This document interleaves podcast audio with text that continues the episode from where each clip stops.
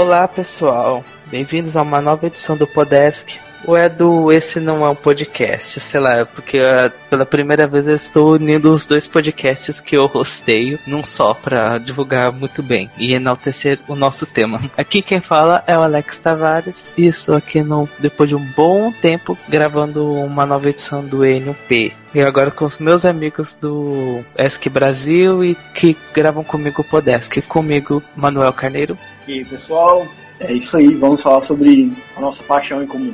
Isso mesmo. Comigo, Léo Oliveira. Oi. Oi. Bem, tudo bem. Comigo também tá o Vitor Lopes. Oi, tudo bem? De novo. Oi. E por último, mas não menos importante, Jovem Tom Mendes. É obrigado por me amarem. Beijos. Não se acha tanto assim, né, querida? Menos, bem menos. Eu tava na vibe Islândia 2006, tá? Então, pessoal, essa é uma edição especial, tanto do N1P quanto da, do Podesk, pra gente fazer um Eurovision for Dummies. Uma pequena introdução pra pessoa que tá começando a entrar nesse mundo maravilhoso do Eurovision Song Contest pra saber como é o festival, como ele funciona, um pouquinho da sua história e do que a gente gosta deles. Então, vamos lá.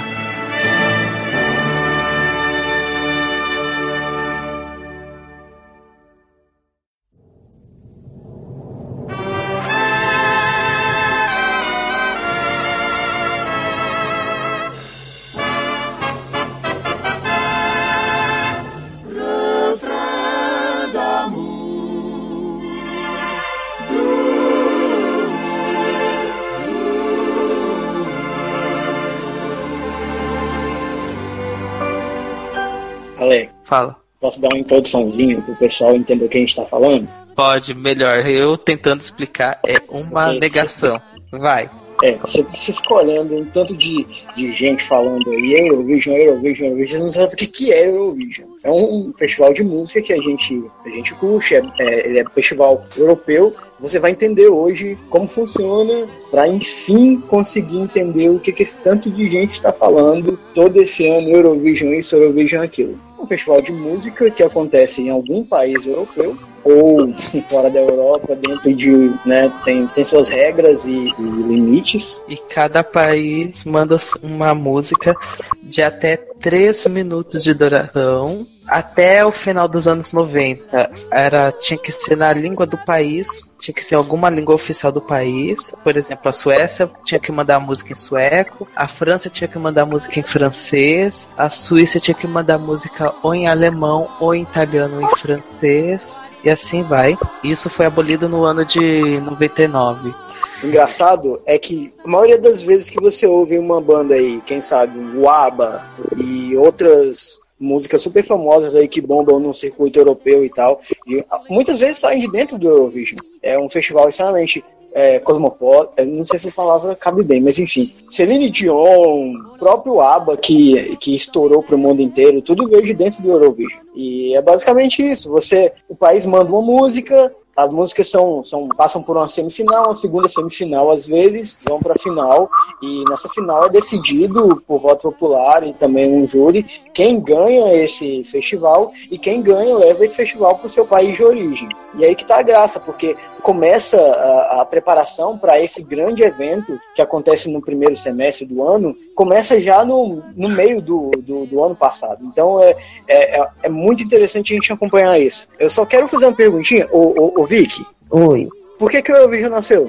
Porque, na verdade, eles estavam com muito medo com os poderes da televisão, depois que eles viram o que aconteceu na Alemanha nazista, com o rádio e com o cinema. Então, eles queriam, é, além de controlar né, a radiodifusão televisiva dentro dos países, eles queriam criar um- uma alternativa que unisse os povos de alguma maneira depois do- das consequências da guerra. E aí eles se inspiraram no Sanremo, eu acho que é o Mach- Machelberson, Machelberson, deixa eu procurar. Que aqui tem aquele prêmio lá do todo ano lá. Michel Bezenson. É, ele foi criador. E aí eles criaram o Eurovision baseado no Sanremo, que já existia antes.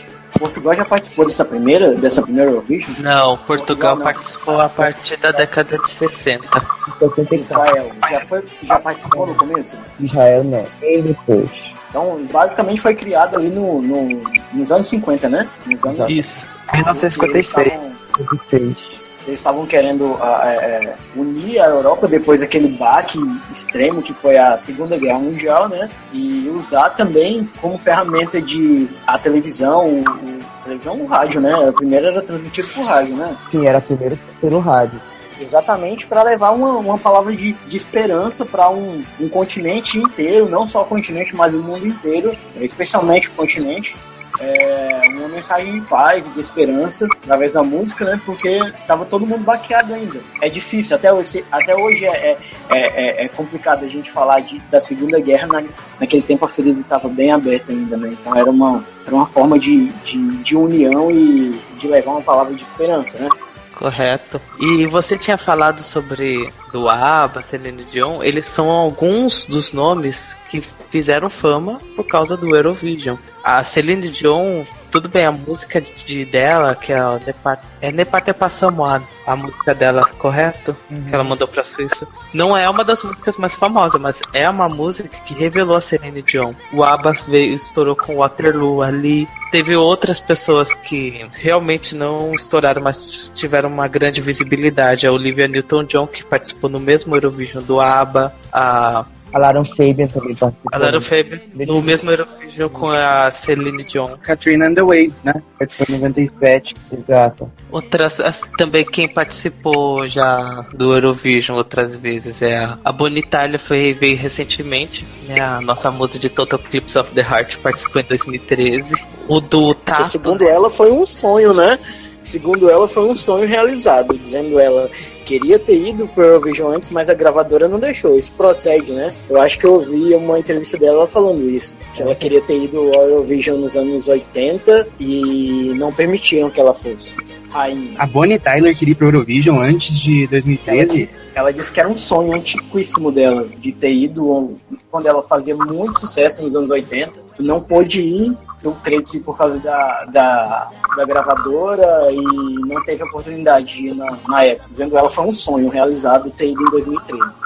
E sinceramente, Believe Me é uma das melhores músicas que o UK já mandou pro Eurovision, a gente sabe disso. Tem algumas músicas que, que Jesus um exemplo assim de música de gente conhecida e não é tão boa assim é o caso das Las Ketchup. Quem não se lembra, Las Ketchup são as cantoras originais do Acerre Rei. E elas em 2006 mandou uma música representando a Espanha, que é a On Bloody Mary e foi uma das músicas mais criticadas daquele ano mesmo, ela sendo uma das muito uma das mais famosas que participou daquele festi do festival. Gente, Tatu participou do Tatu na, no auge de All the Fish Said, Not Gonna Get Us. E elas vieram com uma música em russo e que eu particularmente eu gosto, é uma das minhas cinco favoritas da Tato, mas uma pena que ela não fez tanto sucesso essa música. Mas a Tato fez, ela ficou muito bem posicionada no Eurovision. Ela ficou em terceiro. Sim, ficou em terceiro. Quem ficou em terceiro pela. Também pelo Eurovision, também é bem conhecido, é a. Também pela Rússia, foi a Cérebro. O, o Cérebro ele, ele foi formado pro Eurovision, não foi? Essa. A, a Girl Band. Pra mim que foi criado pro Eurovision. E depois continuou. Disse, eu não sei. É, agora eu tô vendo. O cérebro foi formado por conta do Eurovision. A Rússia formou o grupo pra disputar em 2007 e elas ficaram em terceiro lugar.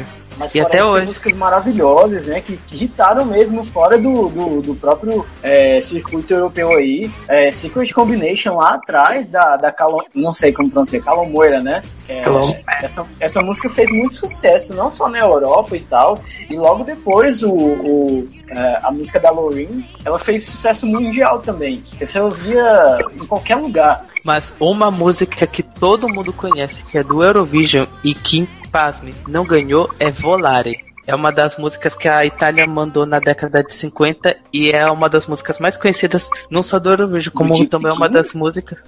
Uhum. Ela... Foi a primeira música internacional a entrar na lista das mais vendidas da Billboard, pra tu teres uma ideia de como ela foi famosa. É a única música do Eurovision a ganhar um Grammy. Foi. Ela faz bastante sucesso aqui no Brasil mesmo, né? No mundo, eu já vi muitas versões de Volare. No mundo, assim. Eu, eu não sabia que essa música tinha ido pro Eurovision, acredita? Esse, esse mundo Eurovisível é uma caixinha de surpresa, né? A gente nunca sabe tudo. É tanta coisa. Oh, o Júlio Iglesias também participou em, no Eurovision na década de 80. Ele ficou em quarto lugar. E a história dele era totalmente voltada para outra coisa. E o Eurovision, que, a música que veio para ele se despontar, porque na verdade a carreira dele não era, não tinha nada a ver com música, por conta de um acidente, eu acho que um acidente, alguma doença, alguma coisa assim, que ele veio a cantar. Deixa eu ver se eu consigo resumir o que que era o Vision. É uma competição de música entre países, é, datada em 56, que primeiras transmissões de rádio, e acontece todos os anos. E a partir do tempo foi agregando mais países, pela essa junção de, de culturas e também pelo motivo de, de ser um, um evento que unisse toda a Europa. Despontaram vários artistas, músicas conhecidas e hoje em dia, para alegria de uns ou não, é a Copa das Gays de música então, se existe a Copa do Mundo de Futebol, existe a Copa, existe a Copa do Mundo das Gays, que é o Eurovision. É, é o evento televisivo é, não esportivo mais assistido do mundo, né? Esse último de 2016 teve 200 milhões de espectadores vendo ao vivo. Ou seja, está competindo com, com os maiores, que é o, a final do futebol americano. Ou seja, imagina, 200 milhões de pessoas, ou seja, tem um Brasil vendo ao mesmo tempo o Eurovision. Acho que é isso, acho que dá pra, isso é um resumo bem interessante.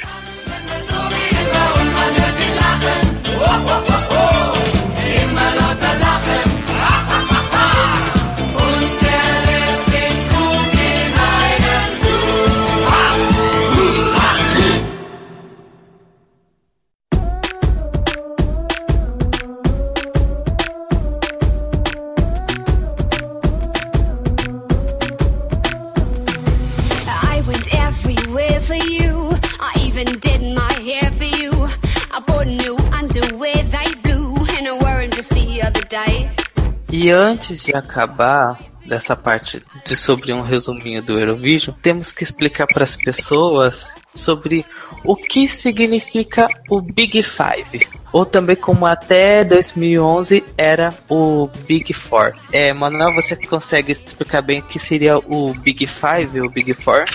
Basicamente, para explicar para todo mundo, é, são os países que mais contribuem, né, com a EBU. É isso mesmo, né? Isso são os países que mais contribuem com a EBU e financeiramente mesmo e ajudam a financiar o, o de alguma forma o festival, basicamente. Mas eu, isso, isso me deixa com a pulga atrás da orelha. Vai, algum dinheiro do Big Five vai para a Ucrânia para ajudar a fazer o festival? Ou tem que ser dinheiro só do país? Vai. Vai, pensava que ele só financiava pro EBU. Assim, é porque assim, os países ah. pagam uma taxa de participação para a União Europeia de Radiodifusão. Só que eles têm fundo.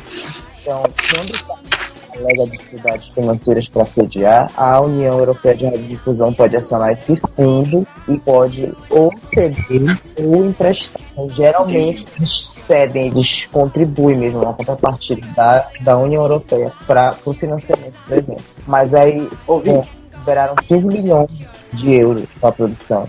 E geralmente tá nesse valor, né? 15, 18. Então não, a diferença não é tão grande. Quem são o, Big Five? Reino Unido, Itália, França, Espanha e Alemanha.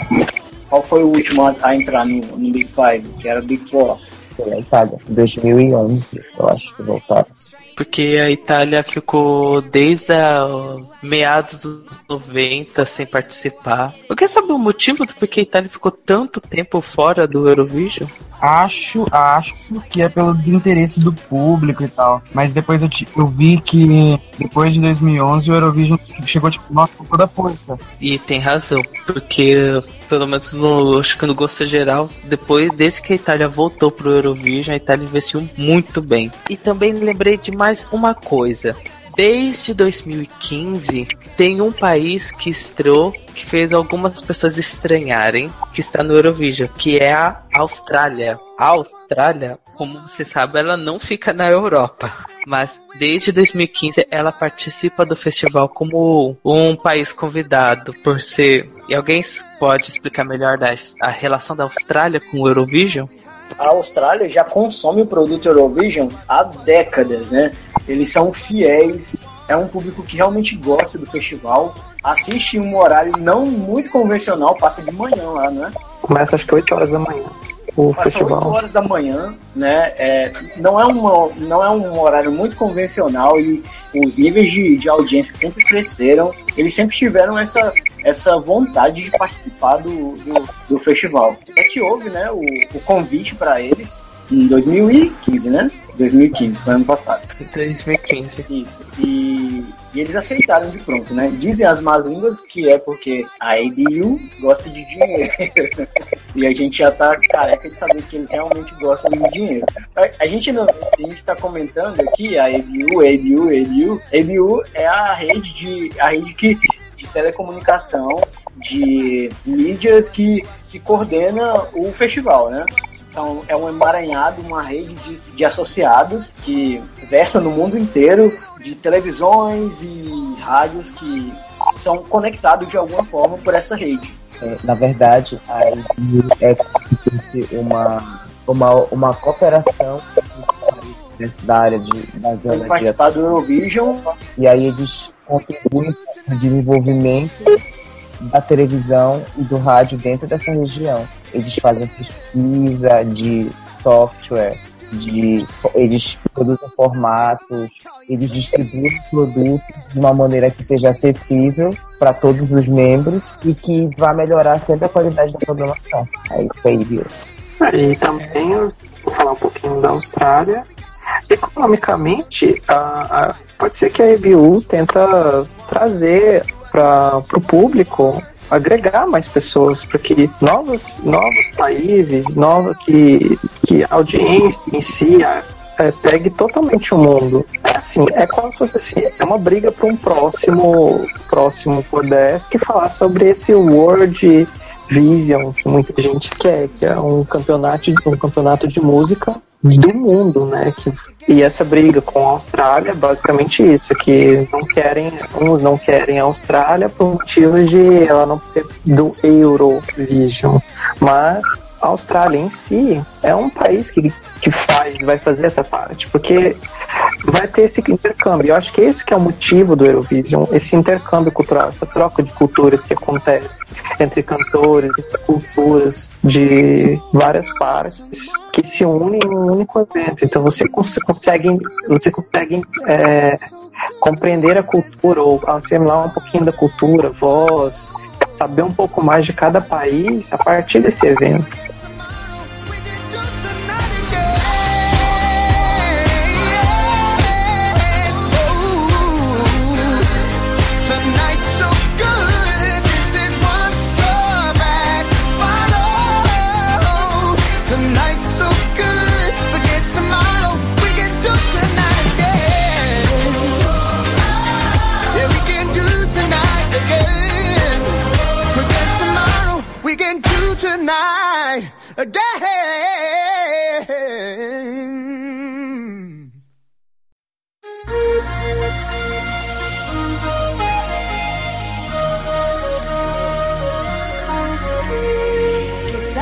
Skloní na hore hroní, chce sa mi spievať, zomrieť a žiť. Keď sa slnko skloní na hore hroní, túžim sa k nebu priblížiť. Mas a gente tem umas coisas importantes. As regras e nem da pontuação a gente não falou. Vamos agora. Pode falar, começar agora. É melhor. Eu, você já introduziu isso desde que eu. Bom, as regras básicas são: o representante tem que ter no mínimo 16 anos, a música tem que ter no máximo 3 e as performances têm que ter no máximo 6 integrantes no palco. Nenhuma, nenhuma parte cantada pode ser gravada, todas têm que ser ao vivo, mas a base da música pode ser gravada. Esqueci de alguma? Faltou uma. As músicas não podem ter mensagem política ou fazer propaganda, propaganda. ou ter é um mensagem religiosa. Isso, essa aí. Não pode ter mensagem religiosa? Não. E o que que aconteceu com a Cristina? Tem um tanto de aleluia naquele, naquela música dela.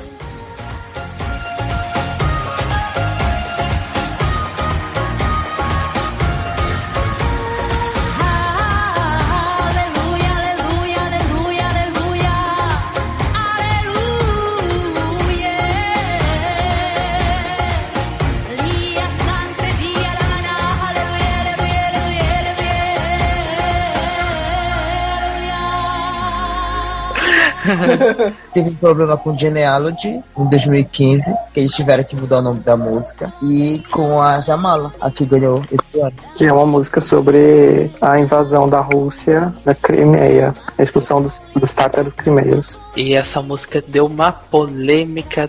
Uma coisa que também tem que salientar é o, a pontuação. Acho muito curioso o, o jeito como é pontuado as canções. Porque em vez de são escolhidas as 10 melhores canções. Só que a pontuação vai de 1, 2, 3, 4, 5, 6, 7, 8. 10 pontos e 12 pontos para a favorita. Não tem 9 pontos aqui, não tem 11 pontos. É de 1 a 8, 10 e 12 pontos. Tem mais alguma regra também que eu já tô esquecendo? Na verdade, tem que explicar como isso aconteceu, né? Porque antes era só uma música escolhida por país, a favorita. Depois tinham dois júris de cada um, com uma diferença de pelo menos 10 anos de idade entre cada um, para escolher também as músicas. Aí depois era escolhiam três músicas, dando um, dois e três pontos. Aí depois cinco músicas, dando um, dois, três, quatro, cinco pontos. Aí depois veio o sistema de 12 pontos, que é o mais famoso, né? Que é esse que tu explicaste, mas também já teve algumas mudanças. As principais foram em 2013, na Suécia, que antes o, ju o júri dava só os pontos para os 10 primeiros e o televoto os pontos para os 10 primeiros. E aí em 2013 tinha que dar ponto para todas as performances no júri no televoto. Aí eles iam unir esses dois, iam fazer uma tipo uma ponderação desses dois rankings e não necessariamente os 10 primeiros do, do primeiro ranking, os 10 primeiros do segundo ranking estariam no ranking final, porque eles iriam ponderar de acordo com a posição.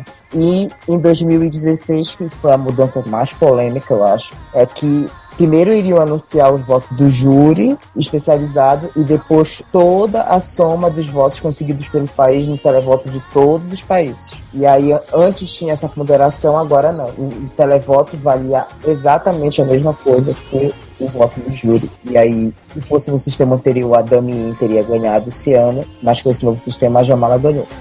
Najkrajšie stromy sú na hore hroní.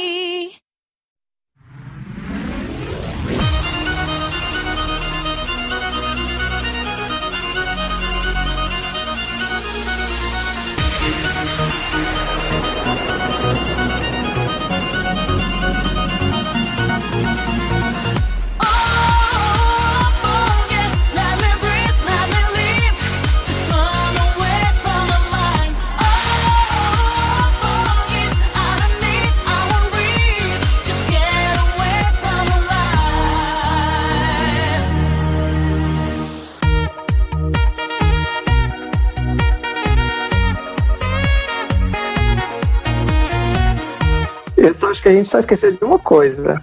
Falar de Moldova 2010. Se você não. Tenho quase certeza que, como Jesus Cristo, você deve ter escutado esse hit em alguma parte do mundo. E, claro, a musa de muita gente que é Conchita Wurst. Que muita gente, inclusive, até mesmo do Brasil, conhece o Eurovision por causa dela. Tá aí algo que é bem interessante. Cada um pode comentar como é que descobriu o Eurovision e a partir de que ano cada um começou a acompanhar. É, jovem, qual, como você descobriu o Eurovision e a partir de que ano você começou a acompanhar o festival? Olha, é, chega a ser estranho. Quando eu fui fazer uma busca de observar, foi em 2010, no IMA, transmitido pela MTV, né? Entre os melhores países da Europa, tava uma cantora que eu tava, tinha gostado da música e, e da Polônia, que se chama Doda. Quem venceu foi a Turquia. E essa música da Turquia participou, em dois, participou no, no Eurovision de 2010 e, e consequentemente ganhou o, o EMA, né? É, acabou ganhando, ganhou o EMA e participou do, do Eurovision de 2010, que ficou em segundo lugar. Depois, passado o tempo, eu comecei a ter o primeiro contato sim, no YouTube com, em 2013 com o festival. Aí em 2014 eu já comecei já a acompanhar, 2015 já tipo já virei tipo viciado, já estudar toda a, a, a história, as músicas, mesmo ficar mais fiel, dizer assim, um fã realmente. Em 2006 eu já tô pirando, já, já quase que respiro Eurovision. Que bonitinho. Léo, como é que você descobriu o Eurovision e a partir de que ano você começou a acompanhar esse festival? Eu já conheci o Sanremo, que foi o que vocês já falaram aí, que foi o que originou o Eurovision, mas eu não sabia, não conhecia nada sobre o Eurovision em si. Eu acompanhei o Sanremo em 2011 e aí eu ouvi a música, né? A música do, que acabou representando a Itália na volta deles ao Eurovision, que foi a do Rafael Palazzi. Eu conhecia o artista, e, mas não sabia a música e tal. E fui, fui conhecer essa música, que é Madness of Love, né? No final do ano de 2011, começo do ano de 2012. Logo depois, já tava para começar o Eurovision em 2012. Eu não tava muito ligado a isso, mas foi o primeiro que eu acompanhei meio próximo, assim. E logo depois a música da Loreen fez muito sucesso. E se eu via, eu ouvir logo no apartamento onde eu moro e acabei conhecendo e acompanhando mais a partir de 2013. Correto. É, Manuel, como você descobriu o Eurovision e a partir de que ano você começou a acompanhar?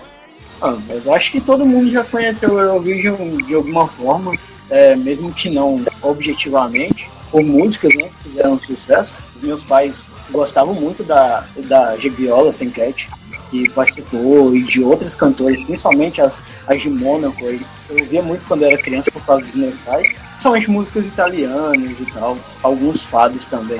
Mas o mais interessante mesmo, é, eu fui conhecer mesmo em 2017, 2017 em 2007, ou, foi 2006 ou 2007 que o, que o Lorde ganhou? 2006? 2006, né? 2006. 2006. É, eu, eu conheci o Lorde em 2000, 2006. Eu era um adolescente na época, um pré-adolescente na verdade, e eu gostava muito de hard rock e acabei tendo contato com a banda e foi incrível. Foi amor à primeira vista. A partir daí eu comecei a acompanhar o Eurovision de forma assim. Eu sabia que existia um, um, um festival, eu sabia que acontecia todo ano, mas eu não acompanhava. De vez em quando eu pegava alguma música e tal. Depois eu fui me apaixonar pela Aera Bjork da Islândia, inclusive Justice for Her.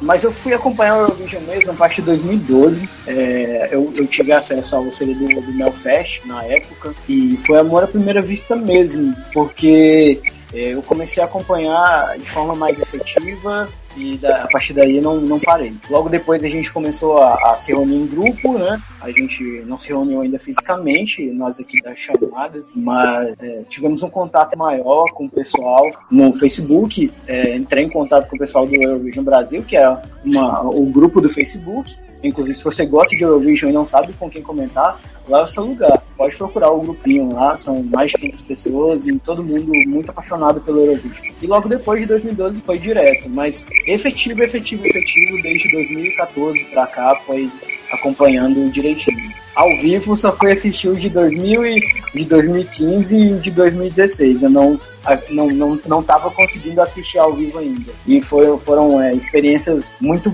incríveis, né, pra, pra mim. É engraçado que muitas vezes, pelo menos assim, eu, é, eu sempre gostei de pesquisar muito é, países e eu geografia e tal. E, e sempre quando eu pesquisava, tipo assim, algum país da Europa, tipo Portugal, aparecia tipo Portugal, campanha de Portugal nas Copas do Mundo, campanha de Portugal no Festival Eurovisão da Canção. E eu nunca cheguei a pesquisar exatamente o que era isso. E depois que eu fui notar, normalmente tem muitas muitas oportunidades que a gente tem de ver e acaba passando direto. Isso é verdade. Um caso, exemplo desse daí que eu, eu confesso, eu era uma pessoa que frequentou durante um bom tempo a enciclopédia. E tinha muito artigo falando da Helena Paparizou e Dmitry Lelei. E eu não entendia aquilo, e eu, eu ignorava. Epic Sex Guy era famosíssimo na enciclopédia.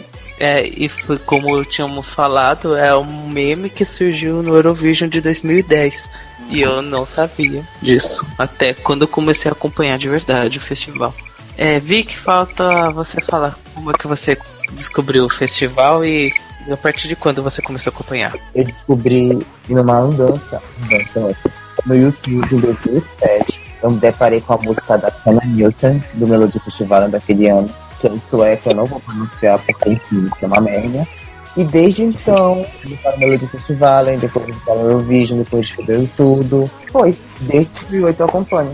Bem barroquinha. Acho que só o, você e o Manuel foram os que começaram bem mais antes que a gente. Só, só um adendo aqui, o Vitor ele é bem mais antigo que eu, porque eu só fui acompanhar efetivamente mesmo depois de 2012 e ao vivo mesmo é, só em de 2000 e 2015, 2016. Pelo que eu sei, o Vic assiste já o Melfest, o Eurovision, desde 2000 e bolinha preta, né?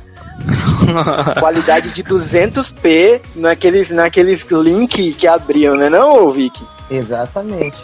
Desde 2008. Desde 2008. Vi a Sananice cansada de guerra Vi ela perder de novo. na sua décima tentativa.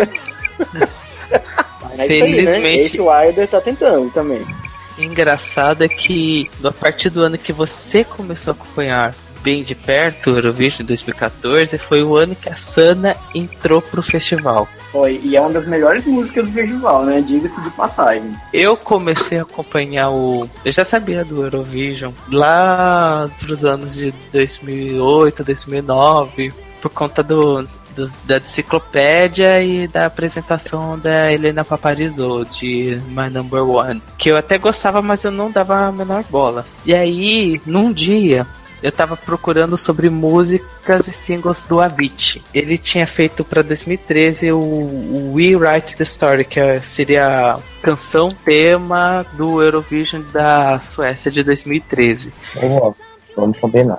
A música é chata, uma das piores músicas do Avicii. Mas a partir de aí eu falei assim, olha que interessante, o Eurovision. Já sabia da existência, vou ver como é. Aí eu assisti o festival de 2013 e o de 2012. E foi paixão à primeira vista. Eu me apaixonei pela, pela Lorin e me apaixonei mais ainda pela Emily de Forest, que até hoje eu considero como uma das minhas cantoras favoritas de coração. Amo, amo, amo a Emily de Forest. E a partir de 2014 comecei a acompanhar bem, bem de pertinho, ver as músicas saindo de pouquinho em pouquinho, ficar ansioso chegando festi pro festival, ficar avaliando se a música é boa, se não é boa. Foi a partir, a partir de 2014 que comecei a acompanhar.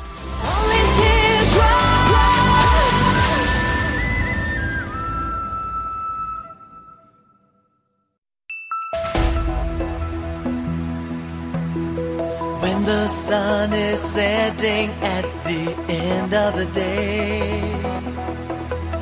and the city fills with shades of gray. O, o nível de vício em Eurovision tá tão grande que tem o festival júnior infantil do Eurovision que a gente ficou tipo fissurado no festival. Detalhes à parte da, da final, da apresentação em si, mas as músicas e a interação entre festival júnior junto com o festival maior foi bem grande. Eu acho que a tendência quando você vai gostando do, então se aprofundando mais em Eurovision é que você gosta e você quer consumir tudo. Sim, quando você já tá em, ia falar em crise de abstinência, porque o Eurovision acontece sempre em maio. Aí fica até esperar maio do ano que vem, a gente fica desesperado. A gente sempre quer saber de alguma notícia e tudo. E a gente acaba vendo mais coisas. Por exemplo, eu conheço pessoas que assistem os festivais da década de 80, 90. Gente, uma dica: tem todos esses festivais completos no YouTube, dá pra assistir tranquilamente. Se você tiver um inglês razoável, dá pra entender. É facinho de achar e de entender o Eurovision. Acaba reassistindo festivais antigos, é, acompanha o Junior Eurovision, como o falou, que é a versão para crianças. Tem menos países, é, tem mais tendência de lançar músicas na língua original e não na em inglês, como se vê no Eurovision de agora. E também tem a- o caso das finais nacionais. O que seriam essas finais nacionais? Pode explicar melhor sobre o que seria a final nacional? Na verdade, como cada país tem que escolher a sua representante, eles podem escolher de várias maneiras. né? Tem a escolha interna, que é quando a a própria emissora escolhe a música e o artista. Tem essa total e tem a parcial também. Que às vezes é, a emissora escolhe ou a música ou o artista. E aí, quando ele escolhe a música, o artista é escolhido em final nacional. Ou quando ele escolhe o artista, a música é escolhida em final nacional. E tem a final nacional que é completa, que é quando o artista e a música competem com outros artistas e outras músicas e aí eles são escolhidos. Geralmente é metade dos pontos vinculados a um júri especializado e metade ao televoto. Mas tem seletiva que é só televoto, tem seletiva que vale mais o ponto dos jurados, como a de Malta. Enfim, existem vários modelos, mas basicamente é esse. Basicamente a finalidade é essa. É para escolher o artista e a música que vão representar o país. Normalmente é em país pequeno que acaba adotando a seletiva interna. Por exemplo, San Marino, que é um país minúsculo, ele faz seletivas internas, mas isso nem sempre se aplica. Por exemplo, as duas vezes que a Austrália participou foram tudo seletiva interna. A Rússia, nos últimos anos, também adotou a seletiva interna, e a Rússia né, é gigantesca. É, teve países pequenos que já fizeram final nacional. Por exemplo, Andorra fez final nacional. Portugal tem uma das seletivas nacionais mais antigas, que é o Festival da Canção, acho que são 50 anos. Então, o Melody Festival também é uma final super, super antiga na Suécia. É o programa mais assistido na Suécia há décadas, décadas e décadas, de tão famoso que é. Você vê assim, o Sanremo também é uma seletiva nacional que existe antes do Eurovision. E só pra encerrar rapidinho da parte dos festivais nacionais, queria que cada um pelo menos falasse uma seletiva nacional que eh, vocês indicam pra que a pessoa que está ouvindo a gente acompanhe de perto, pelo menos as músicas, as apresentações. Jovem, qual seletiva nacional você acha que é melhor acompanhar? Não sendo a de Moldova. As, ah, a, seleti- a seletiva que eu mais. é Que, que eu, as seletivas que eu mais gosto são a da Estônia, que é o Estilau, que, que o que o Léo vai falar bem melhor do que eu, porque ele gosta muito mais das canções da Estônia, porque geralmente as minhas preferidas vêm da, da, da Estônia. Ah, eu gosto do MK, que é a seletiva da Finlândia, e também gosto da, da Suécia, que é o Melody Que é Festival. Que é o Melody Festival, que eu acho que é o. acaba sendo até o mais popular. Sempre adota o Melody Festival como pré-Eurovision. Léo, sou festival nacional. Eu vai, vai, vai ser suspeito e eu vou ter que falar que é o Estilau, tipo, de longe. É, você é um dos maiores fãs do Estilau, que é o festival que seleciona a música da Estônia. Acompanha, ou se você conhece, conheceu como foi, como foram as últimas seletivas da Estônia, você vai ver que desde quando mudou de Eurolau para Estilau, nossa, a- o nível das músicas é gritante, a diferença assim é enorme. Assim como a seletiva da Finlândia, desde quando mudou, acho que em 2013, se eu não me engano, ficou muito nível. É, Manuel, um festival nacional para o pessoal ver, ver mais de perto. É, eu sei que o, o Vic vai falar o Melody Festival, né? Porque talvez ele ame mais do que o próprio Eurovision, ou talvez ele acompanhe mais, não só por isso, mas é, pelo amor ao país. Eu acho que é, não tem como você indicar um- uma final, porque eu acho que vai muito do que a pessoa tem como, como país que ela acaba pegando o amor. É, isso acontece quando você começa a, a- a acompanhar o Eurovision. Você começa a descobrir que você tem muitas coisas em comum com um certo país, ou com, certo, é, com certa área da, da Europa. Então, consequentemente, vai ficar muito difícil você achar ruim alguma coisa que alguém que ame a Romênia achar alguma coisa ruim que venha da Romênia. É o seu gosto musical. O que eu poderia é, recomendar é quem gosta de música mais, é, mais puxada pro indie, ouvir o da Estônia. Se você gosta de música pop de qualidade, é, eu recomendaria o Melfest, que é da Suécia. Mas o que eu tenho realmente amor é o MK, que é o da Finlândia. Não pelo, pelo festival em si, mas porque eu gosto muito dos cantores. Geralmente os cantores têm muita alma. É um festival pequeno. Então são pessoas que geralmente saem ah, de uma cidade bem pequenininha e a cidade dá todo o suporte para esse cantor no, no final. Então, a música pode não ser lá essas coisas, mas há um suporte muito grande, familiares, dá, é uma coisa muito intimista, o, o MK, eu diria. Inclusive, o palco também é muito pequeno, né? Mas é, eu diria que se você gosta de música é, melodiosa mesmo, ahn, procure o MK, que é o, o da, Fin, o da Finlândia, vai acontecer agora em janeiro. É só uma final. É, são algumas músicas aí, são músicas muito boas e a gente já tem um podcast sobre isso no West Brasil. Procura dar uma ouvida, passa o snippet da, da música antes da gente comentar e vale muito a pena. Certamente. É, Vicky, um festival nacional para que você recomenda? Bom, é, eu sou da área né, de audiovisual, então eu tenho que recomendar. A minha toda, toda, todo o meu conhecimento audiovisual não vai me deixar não recomendar o Melody Festival né, da Suécia, porque é a final nacional que tem a melhor produção, porque é o programa mais assistido de lá todos os anos. E além disso, a Suécia tem é, penetração em vários mercados é, fonográficos do mundo.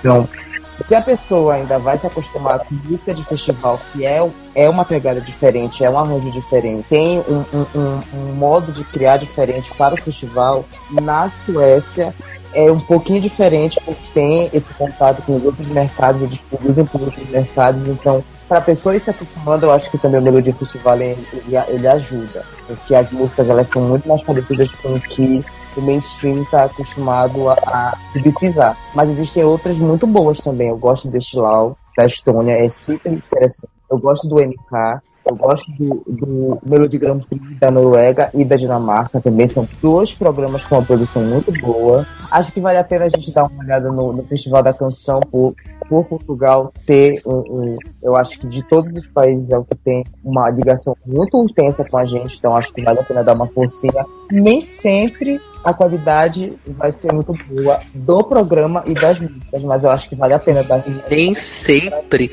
Eu sofri assistindo o último festival da canção. É muito baixo nível. Mas A gente tem que, tem que dar um desconto para Portugal, porque eles a, a RTP estava devendo quase um bilhão de euros e eles conseguiram em dois anos diminuir essa dívida para 100 milhões de euros. E eu acho que agora eles já conseguiram zerar essa dívida. Então eles tiveram que fazer uma final nacional bem, bem, bem, bem limitada, que foi o Festival da Canção de 2014 com a Suzy. Não, não.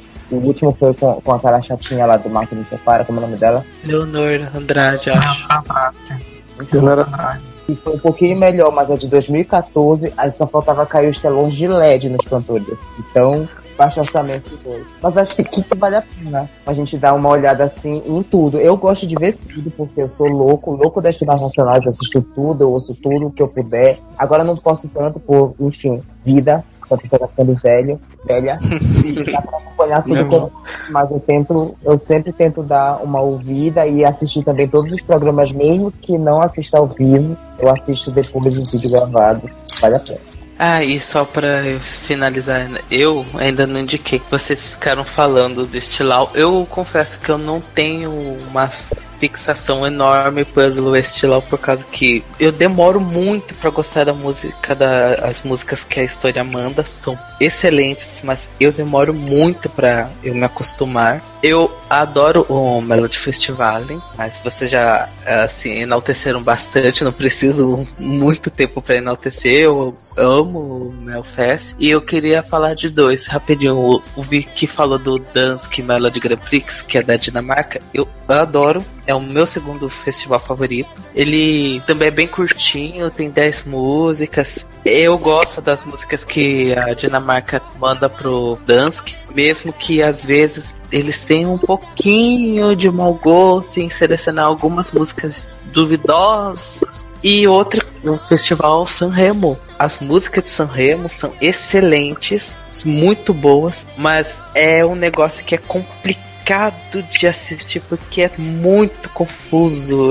Quem acha o Eurovision confuso, eu acho o Sanremo incrivelmente mais confuso, mas as músicas que a Itália faz pro Sanremo são de excelente qualidade, mas tem esse detalhe, é bem confuso tentar acompanhar o Sanremo, mas é um festival que vale muito a pena ver de perto.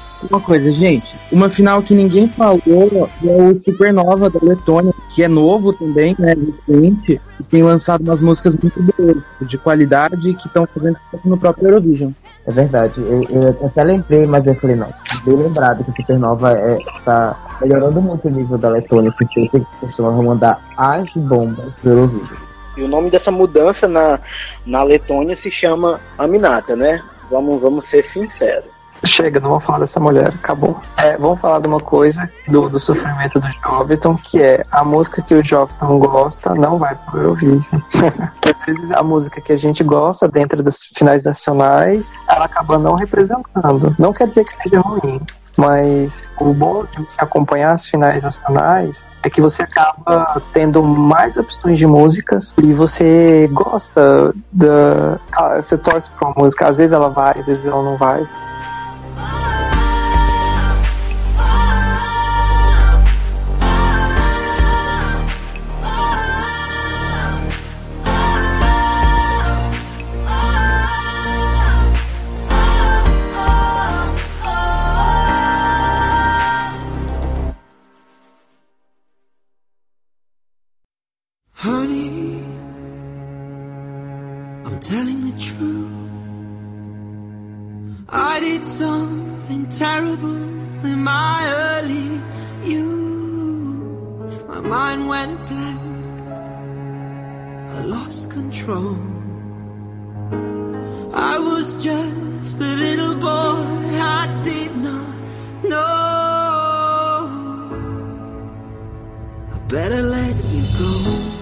Antes de encerrarmos o podcast, queria que cada um indicasse até duas músicas do Eurovision que vocês gostam bastante.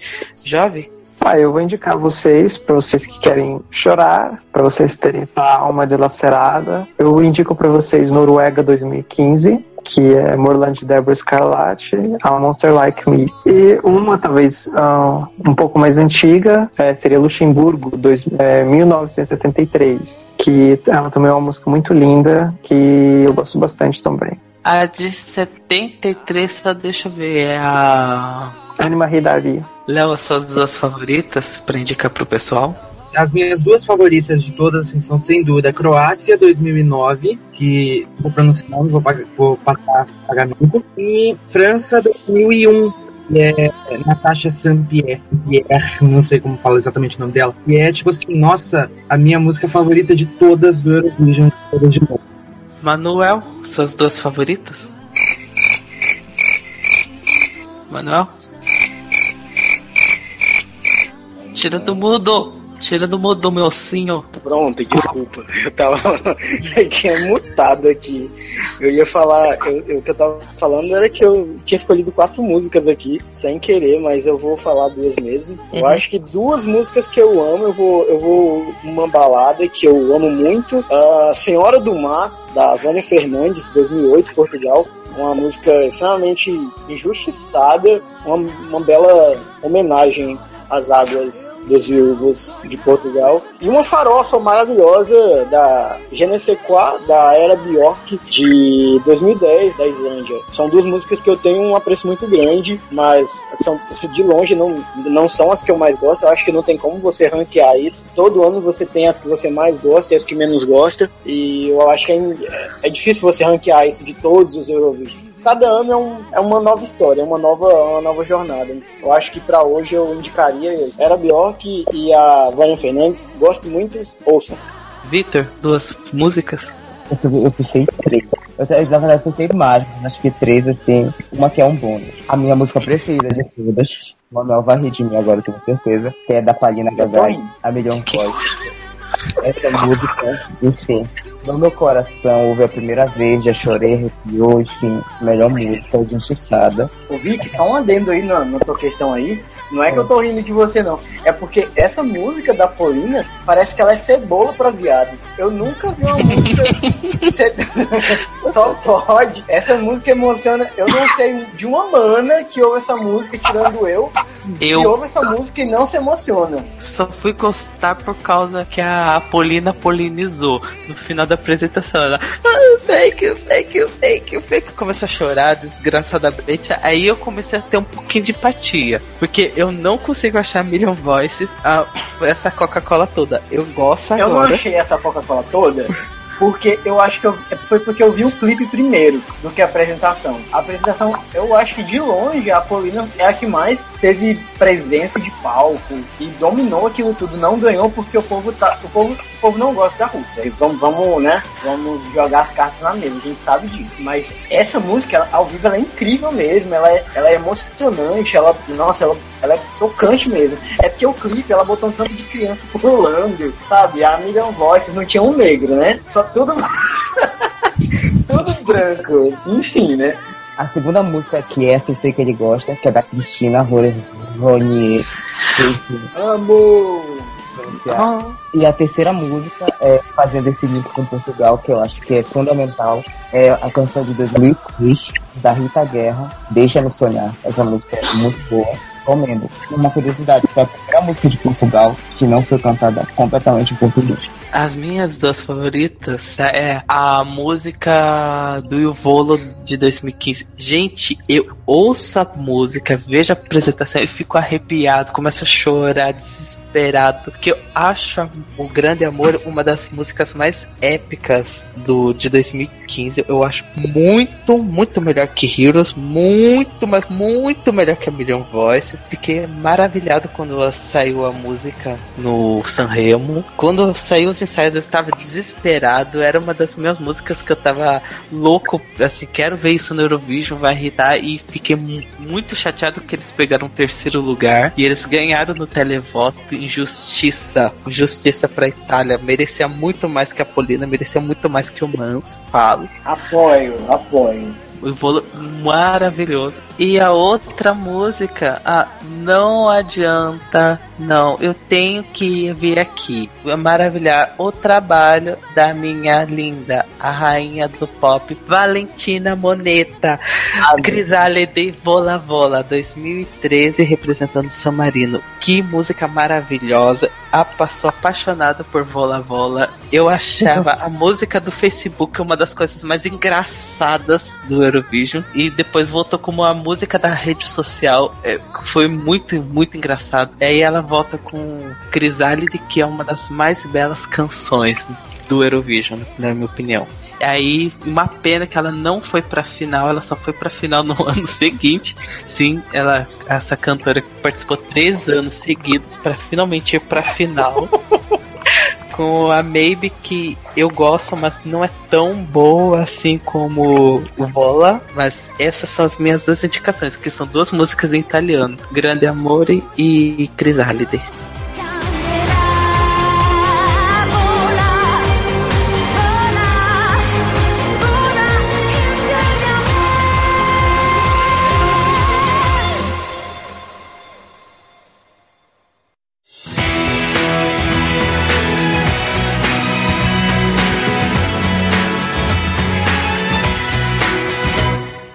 Agora encerrando mais um Podesk, um... esse não é um podcast, né? Vai ser publicado os dois ao mesmo tempo. É, Vicky, ó, mensagem de despedida, jabás, etc. Pode fazer. Ah, gente, eu não tenho, só R.I.P.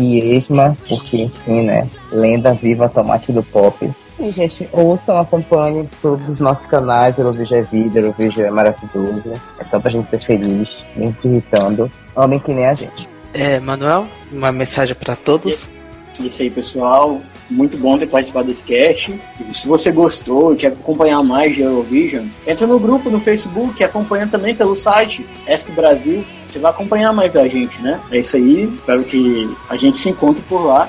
E tá chegando, tá começando. Você chegou no momento certo. Porque agora tá pipocando MF de tudo que é lado, né? E só mais é, é uma, a- o adendo aí, dentro do adendo, é uma das, das maiores cantoras da Macedônia faleceu esses, é, esses dias agora. E ela foi ao Eurovision em 2013, né? Em 2013. E é um, um convite a você conhecer o Eurovision através dessa apresentação que une o que é melhor: Macedônia e Bahia. Você vai descobrir por quê.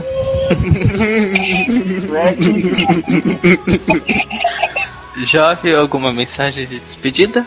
Obrigado por todos me amarem. É o São Islândia 2006, né? Pra vocês entenderem que é só o que era eu, né? Então curtam a- o, o site, o nosso site, ESC Brasil.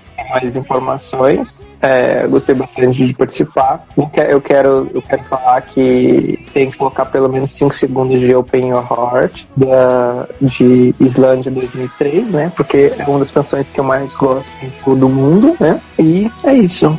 Léo, alguma mensagem pra todos nós? Valeu por ter né, encerrado. Apesar dos pesares com o microfone aí, que sempre tem esse problema. Valeu, foi legal. Ótimo. Sou Alex, eu adorei também gravar com todos vocês, seus lindos, né? Vem aqui em casa, oi. Finalmente eu vou atualizar esse o N1P, depois de, sei lá, desde abril que eu não atualizo o, po- o podcast. E eu também convido o pessoal também a ouvir o Podesk, que é o podcast brasileiro sobre o Eurovision, que tem eu e todo mundo que tá aqui gravando, falando delícias e mais delícias sobre o, o Junior Eurovision, o Eurovision, etc, etc. Em breve mais podcasts sobre as NFs e estamos muito contentes porque está cada vez mais perto o Eurovision de Kiev. Espero que seja uma edição interessante. Então é isso, pessoal. Espero que vocês tenham gostado do podcast. Eu espero que vocês acompanhem o Eurovision da mesma forma amorosa, carinhosa que a gente tem po- pelo festival. E a gente convida todos vocês a acessar o ESC Brasil para saberem de mais informações e os vídeos do YouTube do canal do Eurovision. Eu recomendo bastante que tem os clipes, as apresentações, tudo. Menos a- os ao vivo de 2016. Isso daí você tem que driblar um pouquinho de formas, às vezes, não tão legais assim, porque tá bloqueado no Brasil, enfim. Mas a gente recomenda assistir os shows, os clipes e tudo mais. O Eurovision é um festival muito desconhecido no Brasil que vale muito a pena vocês acompanharem bem de pertinho. Então é isso, pessoal. Beijo pra todo mundo e que, né, venha logo o Eurovision 2017 na nossa vida. E na vida de vocês que estão ouvindo também. Beijo. Tchau.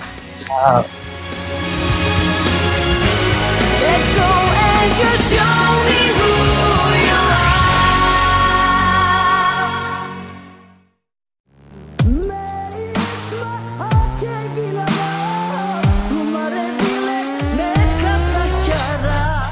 E o- Alex, não terminou ainda não. Vamos falar não? um pouquinho da, E- da dois minutos pra gente falar da Esmo que morreu. Ah, sim. E antes de encerrar o podcast, né? Um minuto de silêncio para que recentemente morreu a Esma, né?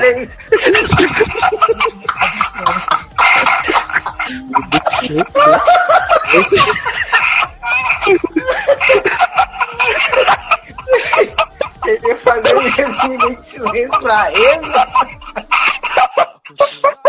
Tem que terminar assim. Bosta. Por onde eu da Esma? Beijos. Caralho. Por onde anda desafinada a Alcione de Macedônia? Aí, para aí. Vamos parar porque senão o jovem vai infartar. Termina com Imperia, porque, né? Vamos terminar como a Esmo gostava. Ah! Eu não sei qual rainha de Macedônia tem que terminar. É Tijana, é Esma ou a Calhope gritando nos nossos ouvidos? Tem que ter tudo, tem que ter a Esma gritando.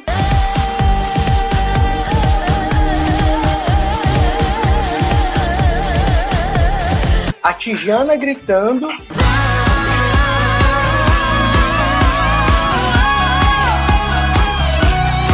E depois a, a Calliope gritando. Vai terminar assim. Meu Deus. Dona. Toca meu remix. Tá no fundo. Gente, o jovem vai ter um ataque. Vamos, vamos, terminar então? Enfim, eu acredito que você me fez querer falar de um minuto de silêncio pra Esma. Beijo. É, é, Eu queria que a gente comentasse dois minutos da Esmo. Silêncio pra Esmo. Chega. Moço. Vamos lá, gente. Vamos, vamos dar tchau?